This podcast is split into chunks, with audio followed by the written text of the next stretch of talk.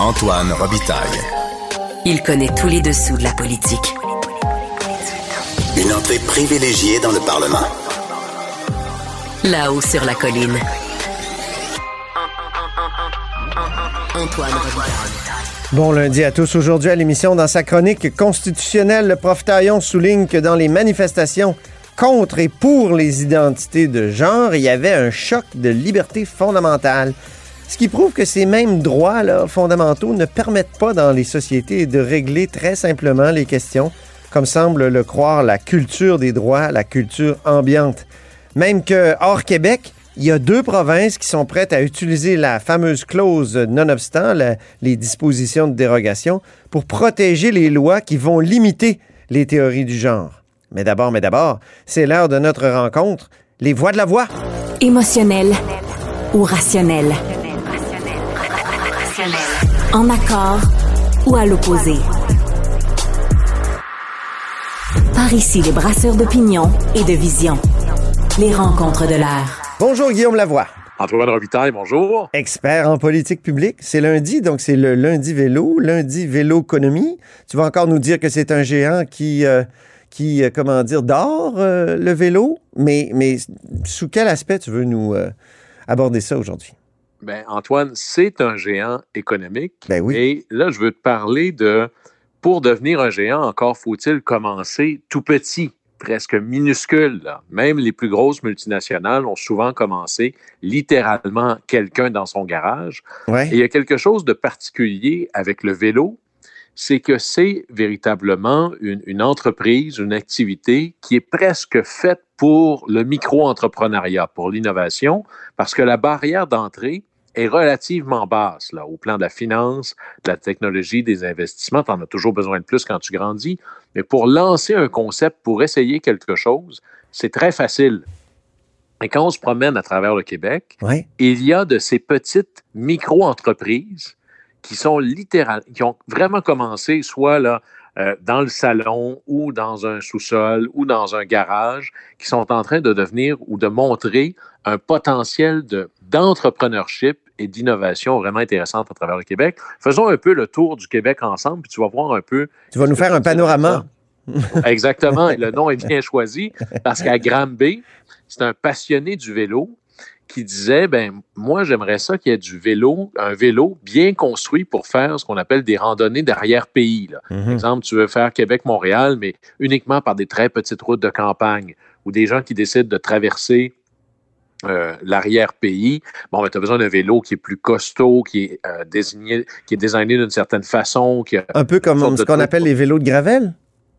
Oui, mais disons équipé pour faire là, euh, des longues, longues, longues randonnées. Là. Avec euh, toutes les, les, les attaches pour les supports ont été pensées. Ouais. Euh, il est donc avec un confort particulier. Mais c'est quelqu'un, et c'est Panorama Cycle qui a inventé ça. C'est comme ça que ça s'appelle. Et ils font maintenant un design assez particulier. Ils embauchent même des artistes pour faire un peu la décoration ou la signature visuelle des vélos. Mhm. Et ça, c'est quelqu'un qui est parti avec une idée. À Hawick, en Montérégie, je suis allé visiter quelqu'un qui littéralement fait ça dans sa grange. Ah, c'est ouais. quelqu'un qui travaillait dans le monde municipal, qui est un col bleu, qui s'est dit j'aimerais mieux me. Je voudrais faire un retour à la campagne, mais en même temps être branché sur l'urbain moderne. Ben, il construit dans sa grange, il a inventé des vélos cargo sur mesure pour, par exemple, aider les nouvelles entreprises qui font de la livraison à vélo Ouais. ou encore une petite troupe de théâtre. J'en ai vu sur les plaines en fin de semaine là, des gens qui se promenaient en vélo cargo avec leur famille. C'était Ben oui. formidable. Ouais. Mais Puis, euh, imagine que je sais qu'à Montréal, il y en a beaucoup aussi. Dans... Oui. Et là, Sur euh, le il y avait plateau. une troupe de théâtre qui se promène. Bon, mais là, il fallait aménager un vélo cargo particulier ou encore euh, une ONG qui fait du ramassage de petits papiers qui traînent sur une rue commerciale. Ben, c'est, il s'appelle Trois cycles, euh, pardon, Trois angles. Le gars, il a fait ça dans son garage. Puis là, maintenant, il est rendu avec de plus en plus de commandes, là. Et avec des vélos assistance électrique, il y a un certain niveau de technologie là-dedans. Ouais. À Longueuil, Antoine, il y a un type. euh, Mais attends, en je veux juste te dire que j'aime beaucoup les noms des euh, gravel, euh, des, des gravel bikes de Panorama. Anticosti et Catadine, c'est formidable. Et ça, imagine quelle belle manière de présenter le Québec par-delà nos frontières. Oui, ils Allant sont pas très chers non plus, entre 1649 et 3599. Non, puis moi, je suis allé, j'ai visité euh, le, le- le petit atelier et c'est fascinant, là. Parce Hmm. que là, on est, euh, il y a pas mal plus d'ordinateurs que de clés à molette là-bas. Là. Alors, on voit que c'est de- un nive- une barre d'entrée relativement basse, mais qui rapidement a une courbe technologique que l'on voudrait avoir quand on se dit Hey, je voudrais avoir l'entrepreneurship au Québec. Mhm. C'est toujours un peu une difficulté pour nous. Mais le vélo permet ça. À Longueuil, Oui. il y, a un, il y a un type qui, a- qui est en train de lancer, tu sais, dans les, les gyms, tu as ce qu'on appelle le spinning, le vélo, le vélo stationnaire Oui, organisé. oui. C'est un énorme marché nord-américain. Alors, eux, ils ont lancé, ça s'appelle Off the Grid, et c'est un vélo stationnaire qui permet de, qui est une dynamo, de produire de l'électricité, et tu as juste à brancher ça dans le mur, et ça embarque sur le réseau. Alors là, ça permet à des entreprises, disons des gymnases, de diminuer leur- de manière significative leur consommation énergétique. Ah, ben ça, c'est génial. Ça, c'est en train de s'inventer à Longueuil. Ben oui. À Sherbrooke, Est-ce que c'est commercialisé? Sont en train, là, il, y a- il y en a déjà plusieurs là, dans les gymnases autour, et là, ils lancent des nouveaux trucs. Allez voir ça, off the grid. Je Ben en oui, je suis sur leur site, là, vélo de spinning éco-responsable. Ah, c'est le fun, ça. Fascinant. Et c'est développé, et tu vois là, les mariages technologiques dans l'espèce d'incubateur euh, de technologie de, de la ville de Longueuil, en partenariat avec l'Université de Sherbrooke. Ça, c'est pas des choses où on imagine que des débouchés pour nos ingénieurs Ben non. Et nos électriciens, c'est le vélo. Ben, là, on a quelque chose d'intéressant. Si on s'en va à Sherbrooke, Antoine, il y a Arkel. Arkel, eux, ils font des sacoches de vélo. Ben oui, j'en ai plein le de sacoches Arkel, moi. Et c'est dessiné ici, c'est pensé Ben oui. ici. Puis là, c'est pas juste un sac fait en toile de jute. Là. Il y a un système euh, d'accrochage ou d'amorce Oui. sur le vélo. Il faut que ce soit très résistant. Mais il y a 25 personnes qui ont un chèque de paye à Sherbrooke parce qu'ils travaillent à produire ça. Hmm. Et là, allons se promener dans mon coin de pays, Hmm. à Chicoutimi, parce que tu sais, Antoine, les vélos valent de plus en plus cher. là. Des vélos à plusieurs milliers de dollars, Oui. c'est loin d'être rare. Et c'est pas vrai que tu peux dire à quelqu'un, je vais aller travailler en vélo, puis je vais barrer mon vélo là, de 5-6 000 dollars en bas là, devant euh, le, le bâtiment de l'entreprise. Ce matin, je publiais que les vols de vélo, ça représente un milliard de dollars par année en Amérique du Nord. Alors, les gens, si nos, Ça vient d'où, ce données-là? C'est euh, bizarre. du- C'est repris par le Wall Street Journal. OK. Ça vient entre autres d'une euh, application, d'un un bidule, d'une application pour euh, suivre les vélos, pour essayer de lutter contre le vol de vélo, qui est, une, euh, qui est quelque chose qui est infiniment plus un grand. fléau. D'ailleurs, je disais que la preuve par l'inverse de l'importance du marché de la véloéconomie, c'est le marché du vol de vélo qui a doublé en 10 ans. Alors, il y a quelque chose là. Mais si mon vélo vaut très cher, c'est Mm. pas vrai que je vais le stationner comme ça, là, avec un petit cadenas. Alors, il y a un gars de chez Koutimi qui a inventé Vélo Voûte, Hmm. qui sont des super stationnements vélo qui peuvent être à la fois électrifiés ou pas pour pouvoir charger son vélo pendant ce temps-là. Ouais. Alors, et là, ça, ça devient intéressant. D'ailleurs, le McDonald's de Chicoutimi vient d'en installer un. Il y en a d'autres qui le font de plus en plus. Et tout ça, là, c'est inventé chez nous, par Mhm. quelqu'un dans son garage. Et quand on parle de haute technologie, retournons à Longueuil. Il y a un type qui a, ça s'appelle LS Tech. Et ça, c'est pour les cyclistes un peu plus de performance. Il installe un bidule sur la pédale pour pouvoir mesurer la pression ou la puissance euh, de ta jambe sur la pédale. Ben oui, des capteurs là- de puissance. Oui. Et là, tu peux comme ça calibrer ton effort pour avoir des meilleures performances.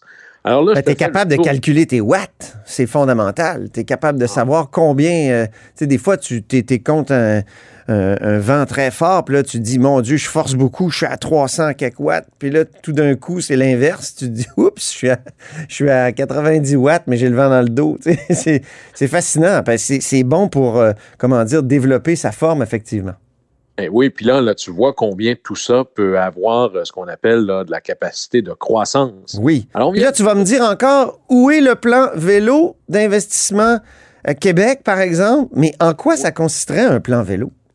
Ben, un plan vélo, puis c'est pas juste Investissement Québec. La semaine dernière, on parlait beaucoup des très gros qui ont besoin d'accompagnement financier et d'affaires plus costauds. Investissement Québec, la Caisse, le Fonds de solidarité. Mais au niveau de la très, très petite entreprise, de celui qui innove, de celui qui commence, là, qui est tout seul, Hmm. ben ça, ça veut dire, c'est souvent les bureaux de développement économique des villes qui n'ont pas véritablement de plan d'entreprises vélo ou les caisses populaires qui n'ont pas nécessairement une réflexion entreprise vélo. Et il faut Hmm. développer ce réflexe-là parce que si on n'accompagne pas nos inventeurs, ceux qui innovent, ils vont Ouais. continuer à grandir, mais ce ne sera pas ici. Alors, les très petits, ici, on veut les célébrer, mais on veut surtout qu'ils deviennent gros chez nous. Mais pour ça, le la première étape, C'est- de prendre conscience qu'ils existent. C'est des subventions? C'est quoi? C'est. Ça peut être des prêts, des subventions, mais on ne peut pas bien financer ce qu'on comprend mal. Quelqu'un qui pense que le vélo, c'est pour des gens qui n'ont pas d'argent, c'est quelqu'un qui ne va pas investir dans le vélo. Mais quand on lui dit non, je veux faire des stationnements vélos de très haute qualité parce qu'il y a des vélos qui valent 10 et 12 000 ben, si tu n'es pas conscient de cette économie-là du vélo, tu ne vas pas vouloir investir dans quelque chose que tu ne comprends pas ou que tu comprends mal. Et c'est là où on a, je dirais, le secteur d'accompagnement doit suivre un secteur, doit suivre le développement d'un secteur économique avec un très fort Je peux potentiel. pas croire qu'il n'y a pas de, de filière vélo euh, dans nos grands organismes subventionnaires. J'en reviens pas. Ça me Ben surprend alors. vraiment. C'est à développer. Exactement. Euh, on termine, Guillaume, par euh, un fait, c'est que c'est beau le vélo, puis moi, Dieu sait que j'adore ça, puis euh, je suis pas tout seul, euh, puis toi aussi, mais euh, il y a de la résistance là, sur euh, le développement ou la place qu'on veut donner au vélo, notamment à Montréal. Il y a plein d'articles qui nous disent que le dernier REM, là, il est très contesté. Oui, rêve. D'abord, il faut savoir. Rêve, pardon, que- rêve. moi, je me, tu vois, Antoine, moi, je me définis même pas comme un cycliste. là. Moi, j'utilise le vélo. Euh, la vieille blague, euh, quand j'avais fait mon cours en cyclisme à Copenhague, c'était Voyons, mais quand je passe l'aspirateur, je suis pas un aspiriste.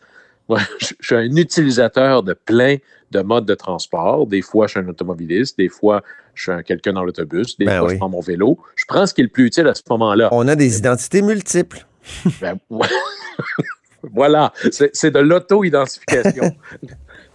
Quelle pente glissante. Oui. Mais euh, ce qu'il faut savoir, c'est que d'abord, il y a pas il y, a- il y a plusieurs choses ici. Un, dans toutes les villes du monde, le- ce que l'on voit, c'est qu'il y a plus de places données aux piétons et aux vélos, et c'est un certain juste retour des choses Oui. parce que le pied carré, il est fini dans le sens de finite, dans le sens de limité. Ouais. Et, par exemple, les rues de Québec et les rues de Montréal et les rues de l'ensemble du Québec sont pas plus étroites ou plus larges qu'il y a 50 ans.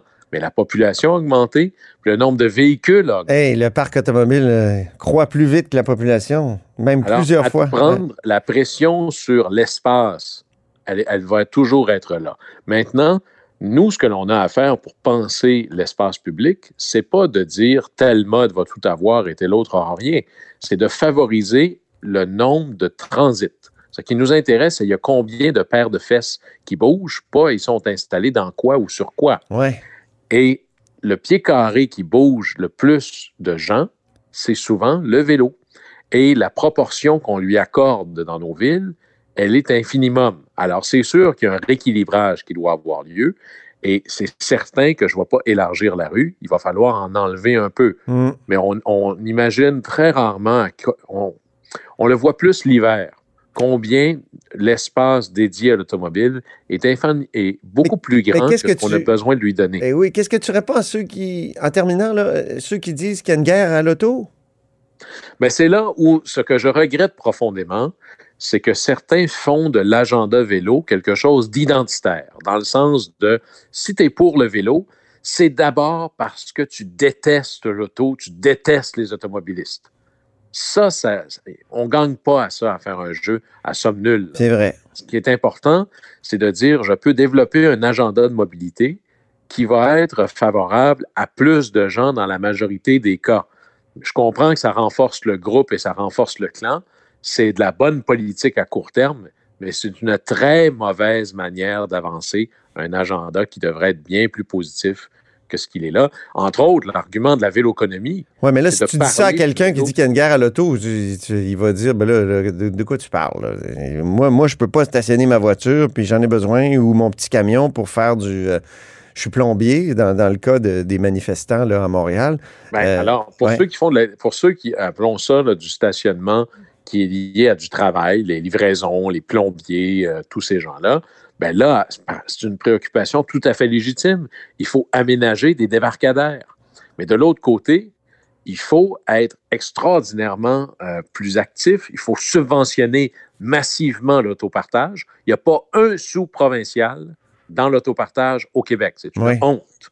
Il faut massivement subventionner le partage des sièges. On peut déplacer au Québec plus de gens avec le nombre de avec moins de voitures.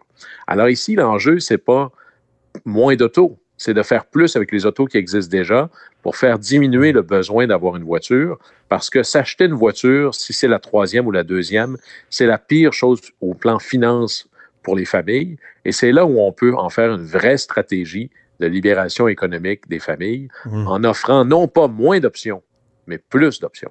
Merci beaucoup, Guillaume Lavoie. On se reparle demain pour les voix de la voix. Puis là, on parlera justement du fait qu'il y a comme une hypersensibilité à l'Assemblée nationale. Ils sont toujours en, train de dire qu'il y a des propos blessants, puis ils s'arrêtent, puis c'est énervant. on, dira, on dira à quoi ça nous fait penser demain. Hein? Plaisir. Salut, à demain.